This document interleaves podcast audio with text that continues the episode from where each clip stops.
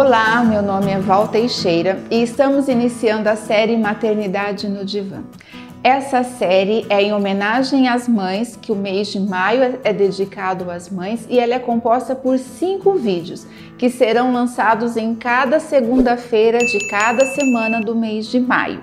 Cada vídeo traz um tema relacionado a uma fase do desenvolvimento infantil. Lembrando que na quarta-feira, hoje dia 3, na quarta-feira dia 5 e todas as quartas após o lançamento do vídeo, nós teremos uma live para a gente discutir o tema de cada vídeo. Então sejam todas bem-vindas e espero que vocês aproveitem muito tudo isso que eu fiz com muito carinho para vocês.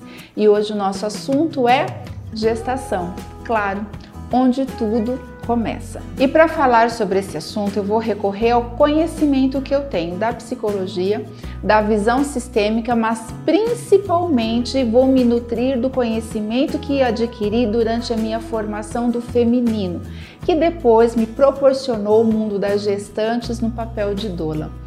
Doula, para quem não sabe, é aquela profissional que está a serviço da gestante. Então, é uma mulher que acompanha a gestante durante a gestação, o parto e o pós-parto.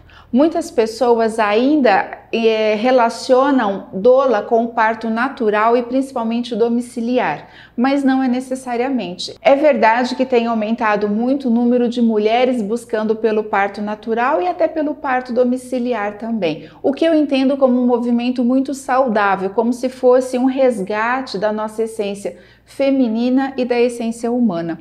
Mas o serviço de doula, ele cabe em qualquer tipo de parto, até mesmo para aquelas mulheres que buscam pela cesárea, mas que querem esperar que o bebê dê sinais de quando ele está pronto para nascer. E aqui cabe uma consideração muito importante. Durante muito tempo e sob a ótica de algumas abordagens teóricas, o parto ele era considerado traumático para a criança mas hoje já podemos enxergá-lo sob outra ótica, onde podemos entender que não. O bebê, vamos imaginar que ele está lá no útero, aconchegante, quentinho, aquele útero acolhedor, e mesmo assim ele percebe que esse útero já não é mais suficiente para ele. E o que, que ele faz?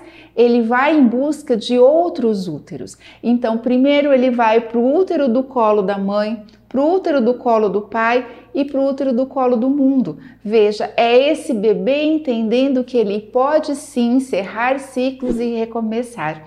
E vamos nós nos colocar nesse lugar. Quantas vezes que a gente se pega em situações onde a gente sabe que não tem mais nada para nos oferecer, que não está mais confortável, não é mais agradável e mesmo assim nós não tomamos coragem de sair dessa situação. Será que essa já não é uma das muitas vantagens que o bebê que nasceu dentro do seu tempo tem em relação aos outros? Sei lá, fica a dica para a gente refletir, mas não é sobre isso que nós vamos falar hoje. Vamos voltar ao nosso assunto que é a gestação. Mas por que, que a gestação é considerada a primeira fase do desenvolvimento infantil? Porque, mesmo ainda não tendo consciência sobre si, essa criança já está recebendo informações sobre o meio ambiente do qual ela fará parte após o nascimento e do sistema familiar que ela já pertence. E essas informações ficarão registradas nas memórias inconscientes dessa criança e acompanharão ela para a vida fora. Ou seja, mesmo que de uma forma rudimentar, é nessa fase que já começa o desenvolvimento afetivo da criança. E esse, esse desenvolvimento se dá através do que? Do mundo emocional da mãe. Afinal de contas, essa fase da gestação é uma fase extremamente simbiótica. E além do desenvolvimento afetivo, é nessa fase também da gestação que vai ser definido a função que essa criança vai ter dentro desse sistema familiar. Vamos falar um pouquinho mais sobre isso? No mundo intrauterino, nós temos três etapas do desenvolvimento emocional. Veja bem, a gestação é uma fase do desenvolvimento infantil. Dentro do desenvolvimento da gestação, dentro da fase da gestação, nós temos três etapas que definem a, o desenvolvimento emocional da criança. A primeira etapa se dá no processo de fecundação, quando nós temos uma parte que se encontra com outra parte, se juntam e fazem um todo, passam a existir nesse momento. Então, a nossa primeira fase do desenvolvimento emocional acontece nessa fase e está definida como eu existo. E agora vamos vir aqui para o nosso futuro, para a nossa vida real, para o nosso mundo adulto. Quantas pessoas que a gente conhece que dá a impressão que passam pela vida sem existir? Algumas pessoas que não querem serem vistas, serem observadas, percebidas, ouvidas, não gostam que se preocupem com elas. Será que já não seria algum resquício de alguma dificuldade que teve lá nessa fase, do, a primeira fase do desenvolvimento emocional, a fase do eu existo? E aí nós vamos para a segunda etapa, que é no processo de nidação. Ou seja, esse embrião já aconteceu, já houve a fecundação, já existe uma união ali e eles vão buscar um lugar onde eles vão se conectar, eles vão fincar raízes, eles vão se alojar dentro do útero. Então a nossa segunda etapa é eu me conecto. A primeira eu existo, e a segunda, eu me conecto. E aí, de novo, a gente vem aqui para o mundo adulto, né? Quantas pessoas que não conseguem se conectar? Que se mandarem para lá, eles vão tudo bem, se mandar para cá, eles vão tudo bem. Parece que não sentem saudade, parece que não tem dificuldade de se desvincular de lugar nenhum, de ninguém. Parece que nunca se conectam verdadeiramente. Simplesmente cumprem papéis, cumprem funções, mas parece que não buscam essa relação mais profunda, mais afetiva. Pode ser que esteja aí também essa causa. E a nossa terceira etapa, qual é? Eu preciso de você. Lembram que é uma fase simbiótica, ou seja, tudo que passa pela mãe chega até essa criança e tudo que a criança precisa obrigatoriamente terá que vir por essa mãe. Mas nós vamos lembrar que essa fase do eu preciso de você, ela continua em outras fases do desenvolvimento, mas que isso está, está lá em outros vídeos. Hoje nós vamos falar apenas da gestação. Beleza? Então, voltando aqui no eu preciso de você. Quantas pessoas que a gente conhece que parece que tem medo de receber do outro? É como se estivesse nas mãos do outro, é como se aquilo não fosse seguro, fosse ameaçador.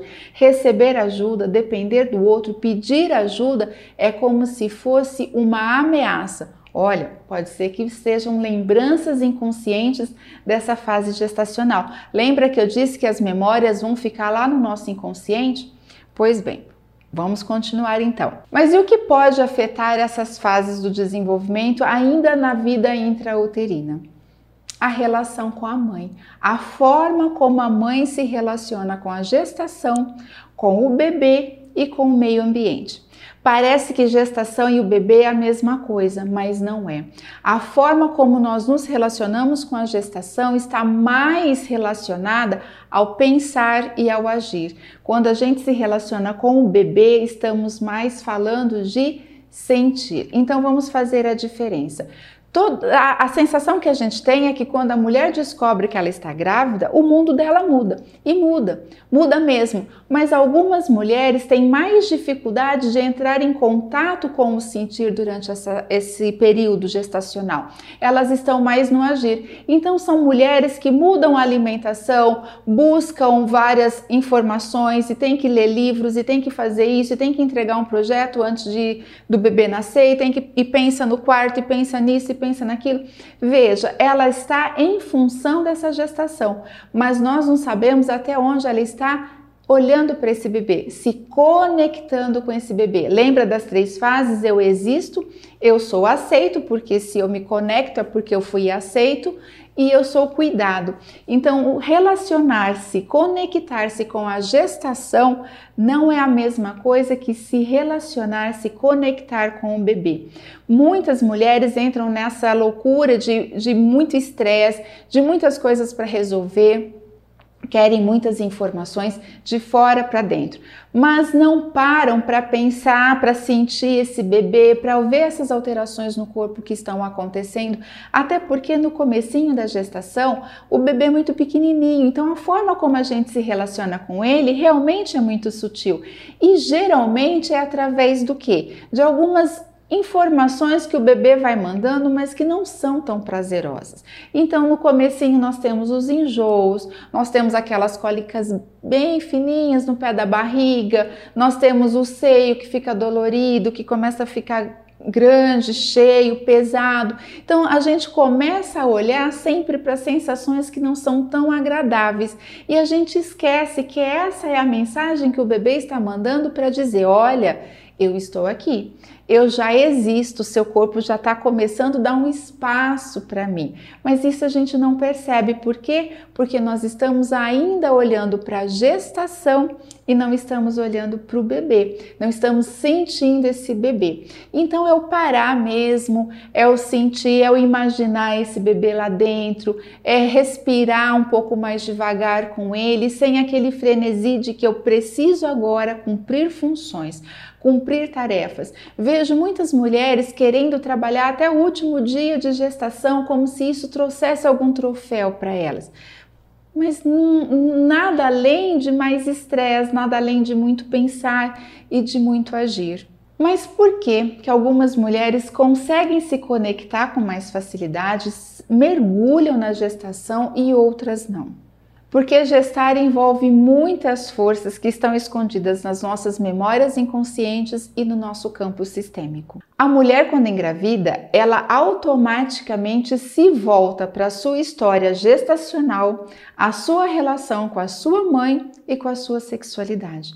Olha quantas informações ocultas que podem aparecer durante a gestação. Entende por que, que a gestação é um processo de cura? Porque vai trazer muitas coisas do passado. Mas vamos lá, vamos entender um pouquinho mais como isso pode acontecer. Se a minha história com a minha mãe não é uma história muito boa, muito agradável, trouxe mágoas, ou eu tenho medo de olhar para essa história com a minha mãe porque eu não sei o que exatamente eu posso sentir se eu descobrir tudo aquilo que acontecia, ou se eu colocar luz em tudo aquilo que eu vivia, o que, que eu faço? Eu evito essa sensação. E a melhor forma que tem de evitar é a gente desconectar do sentir e ir para o pensar e para o agir. Então, enquanto eu faço, enquanto eu penso, eu não preciso sentir. E não são aquelas mulheres que ligam o piloto automático e que dão sequência na gestação. Fazem tudo o que elas acham importante fazer, se preparam para o parto, buscam informações, vão ler, vão fazer terapia, vão fazer terapias não muito emocionais, porque a emocional muitas mulheres fogem e esse é o momento exato para a gente resgatar muitas informações. Mas são mulheres que estão agindo e evitando as sensações. E se eu evito a sensação, eu vou para onde? Eu vou para um lugar que me desconecta do meu bebê. Então a gente fica muito como? Como será? Será que eu vou conseguir amamentar? Será que ele vai ser assim? Será que eu vou dormir? Será que o parto vai dar certo? E eu fico lá no futuro. Eu não consigo, é, eu não consigo aproveitar esse momento. Então, mais uma vez, se eu estou fora de mim, se eu estou lá no futuro, isso vai me gerar o quê? Ansiedade. E o que é ansiedade? Ansiedade é a força que a gente faz para esconder um sentimento. Então, se aqui não está prazeroso, aqui eu tenho medo de sentir alguma coisa, por quê? Porque aqui está me falando de lembranças do passado. E na minha concepção, essas lembranças são doloridas e eu não quero revivê-las. Então, para onde eu vou? Eu vou para o futuro. Mas o futuro existe? Ele já aconteceu? Ele não existe, é um tempo que ainda não chegou. Ou seja, quando eu vou para o futuro, quando eu me entrego para essa ansiedade, eu estou conectada com o quê? Com nada, com aquilo que ainda não existe. Então, eu estou desconectada. Se eu estou desconectada da realidade aqui fora, é claro que eu estou desconectada do meu bebê também. Perceberam a diferença e perceberam o porquê que algumas mulheres conseguem e outras não? Tudo vai depender da história que essa mulher teve. Primeiro com a gestação dela, depois com a mãe e também com a sexualidade dela. Até porque a gestação é altamente sexual. Ela é a comprovação viva da nossa vida sexual. É o nosso feminino na sua mais alta função. Mulheres que sofreram abuso ou alguma violência sexual, é claro que vai ter dificuldade de entrar em contato com, essa, com essas lembranças, com essas sensações, com essas histórias. Então é mais fácil elas seguirem e não olharem para essas memórias. Tá, mas qual a relação? Aonde essas memórias que eu carrego se encontram com, com a minha gestação de agora? através do nosso útero. O nosso útero é o órgão de ligação, o nosso útero é o órgão que guarda todas as memórias relacionadas ao feminino, seja o feminino desprezado ou valorizado, abusado, agredido enaltecido. Todas as memórias do feminino estão guardadas aonde? No nosso útero, justamente onde o nosso bebê está sendo fecundado. E vamos lembrar, se todas nós, mulheres, nós já nascemos com todas as sementes que nós vamos liberar durante a nossa vida fértil. Se isso acontece quando a minha mãe nasceu, eu já estava com ela, porque eu sou uma das sementes que ela liberou durante toda a vida fértil dela, certo? Se eu já estava dentro da minha mãe, então quando a minha mãe estava dentro da minha avó, eu também estava. Percebem a relação? Conseguem enxergar o quanto que isso vai longe? Por que, que essa linhagem feminina fala muito alto? Então, quando eu falo do campo sistêmico, as informações que estão dentro do campo sistêmico de cada mulher, nós estamos falando disso. Quais eram as histórias que vieram nas gerações anteriores de cada gestante? Tem muita coisa que vai ser acionado durante a nossa gestação. Isso faz sentido para vocês? Porque vamos pensar, por que, que tantas mulheres trazem tantas dificuldades na vida sexual? Da onde vem, aonde está a origem de tudo isso? Sentem dores durante o sexo, desconhecem o orgasmo, não aceitam serem tocadas, se sentem mal quando são acariciadas ou quando são percebem a, a presença de outra pessoa, não se relacionam bem com a sua menstruação e, e tantas outras dificuldades sexuais que nos homens não acontecem. Onde está a origem disso tudo? Inclusive da infertilidade. Muitas mulheres que não conseguem engravidar e que não têm nenhuma causa orgânica, aonde está a causa? Tá aí, tá no feminino que foi machucado, tá no feminino que não foi autorizado, e o nosso feminino é representado pelo quê? Pelo nosso útero.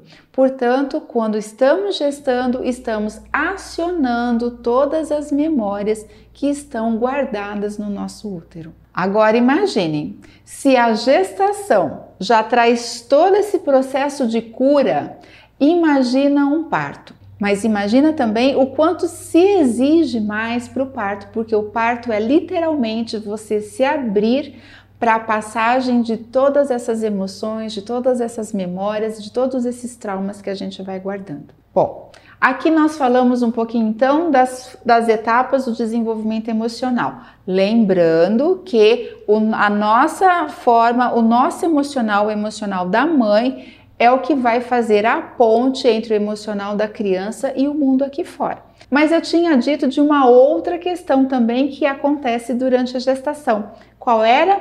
A função. A função que a criança vai ter no sistema familiar. Parece engraçado perguntar qual a função dessa criança, mas sim, todos nós já viemos com alguma função. E essa função ela é baseada praticamente de uma forma bem simplista, ela é baseada ou no excesso de amor ou na falta de amor.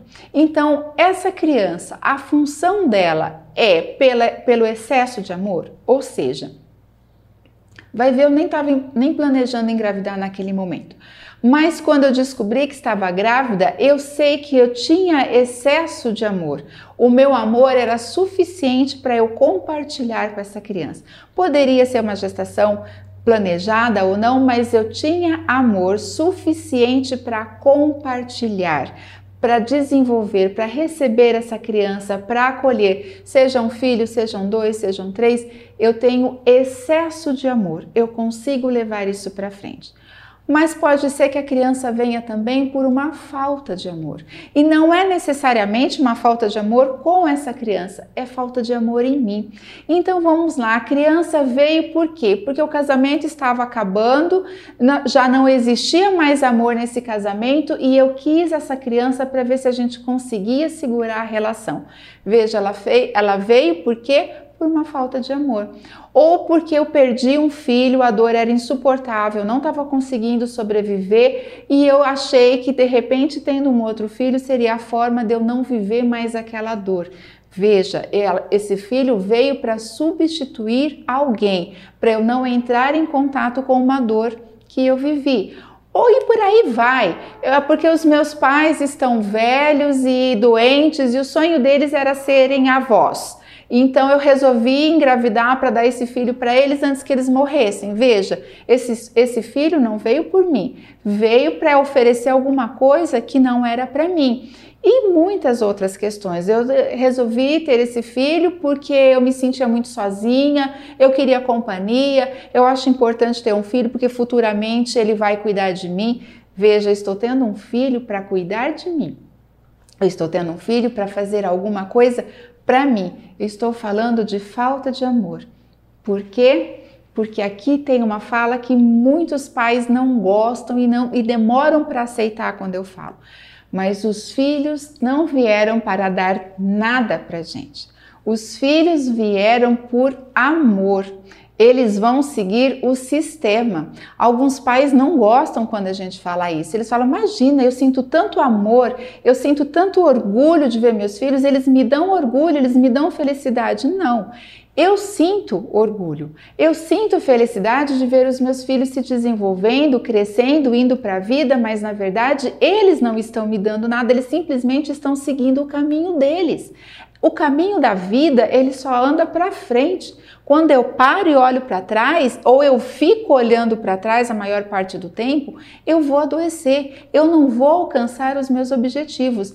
Filho não dá nada para os pais, são os pais que dão. Os pais dão a vida para o filho, os pais dão todo o material que depois eles vão escolher se eles vão fazer um bom uso ou não. Mas os filhos vieram para seguirem o caminho. Nós estamos dando o filho para o sistema. Eles vão pegar a nossa história, o nosso legado, nosso nome, a nossa família e vai levar essa história para frente. É essa a função dos filhos. Não é voltar para dar para gente, é seguir o caminho. Os filhos são presentes para o sistema. A gente oferece os nossos filhos para o sistema. E o que é o sistema? Tudo é um sistema. A nossa família é, a, a, família de origem é um sistema, a família atual é um sistema, o mundo é um sistema. Para onde nós estamos levando esse filho?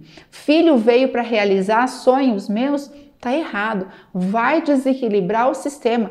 Quem realiza os meus sonhos sou eu. Eu simplesmente ensino os meus filhos como que se faz para realizar os sonhos, mas eles não têm obrigação nenhuma de realizar nada para nós. Bom, para finalizar, como então desenvolver uma vida intrauterina saudável? Como promover um bem-estar para essa criança ainda nessa fase da gestação? Primeiro, precisamos lembrar que nada está sob controle nosso, não temos controle de nada.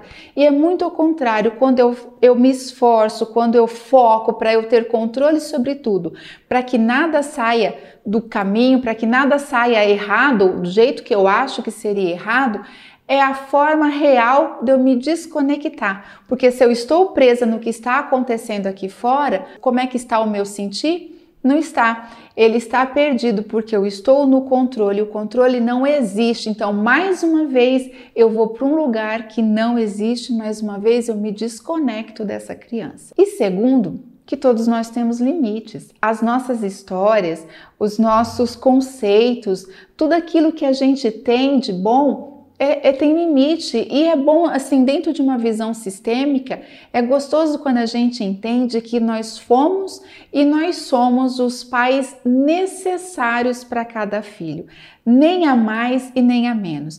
Aquilo que os nossos pais não foram capazes de nos dar, é porque cabe a nós. Agora, se aquilo me fez falta, eu busco. Eu não tenho que ficar resgatando lá no passado. Eu posso olhar agora e entender que a minha necessidade agora precisa ser suprida. E eu não preciso mais do pai, eu não preciso mais da mãe, eu não preciso de mais ninguém do passado. E a mesma coisa com os nossos filhos. Então, quando a gente enxerga isso dessa forma, traz uma leveza porque a gente para de carregar culpa em relação a esse filho. Eu consigo olhar para ele com a leveza de saber que, olha, realmente eu só consegui te dar isso, mas eu estou aqui do seu lado se você quiser fazer diferente. E isso a gente vai equilibrando as relações. A gente para de querer oferecer coisas que não cabem a nós. Então eu vejo, por exemplo, muitas gestantes que elas têm medo de sentirem uma tristeza porque o filho vai sentir essa tristeza. Não quero vivenciar esse medo, não estou com raiva, mas eu não posso sentir raiva porque o meu filho está aqui. E o que, que eu faço? Eu me desconecto das emoções. Se eu me desconectei das emoções, eu me desconectei do bebê. E entende aquela diferença? Ela está tão conectada com a gestação que ela, ela tira dela qualquer possibilidade dela vivenciar as emoções. Então, ela está conectada com a gestação, mas com o bebê, na verdade, ela não está. E se ela ficar triste? E se ela chorar? Esse bebê está vivo, essa mãe está viva e a vida é assim. Nós temos os altos e baixos, isso já é aprendizado que a gente está levando para nossa criança. É claro que eu estou só numa tristeza, eu estou numa depressão Sim, isso vai afetar a criança, essa é uma outra questão. Mas nós não estamos necessariamente falando de, de doenças, nós estamos falando do quanto que a gente tira a capacidade de se aproximar dos nossos filhos justamente na tentativa de não errar. Enfim, gestar é um ato maior do que se imagina, né? E se eu dei pouco para o meu filho, ou eu acho que era pouco, tá tudo bem, era o quanto eu conseguia dar. Se eu dei tudo o que eu achava que eu precisava dar, que bom também, ninguém tem dívida com ninguém e a gente pode caminhar. Nem tudo que a gente oferece para os nossos filhos vai ser aproveitado por eles. Nem tudo aquilo que a gente deixou de oferecer vai fazer falta lá no futuro Vamos também entregar essa confiança e abrir o sistema para essa criança. Vamos sentir, eu sinto tristeza de não ter feito isso, ou eu me arrependo de não poder ter ficado mais com você, ok. Isso pertence a essa história, esse filho pode reconhecer isso, eu posso verbalizar e a gente pode continuar caminhando juntos, sem culpa, sem peso. Essa é a forma da gente assumir o nosso compromisso com essa criança e autorizá-los a irem buscar a satisfação que eles querem para frente, não necessariamente em nós. Eles vão ser dependentes da gente por algum tempo, isso nós vamos falar aqui nos outros vídeos, mas nós podemos autorizar os nossos filhos a serem melhores do que nós.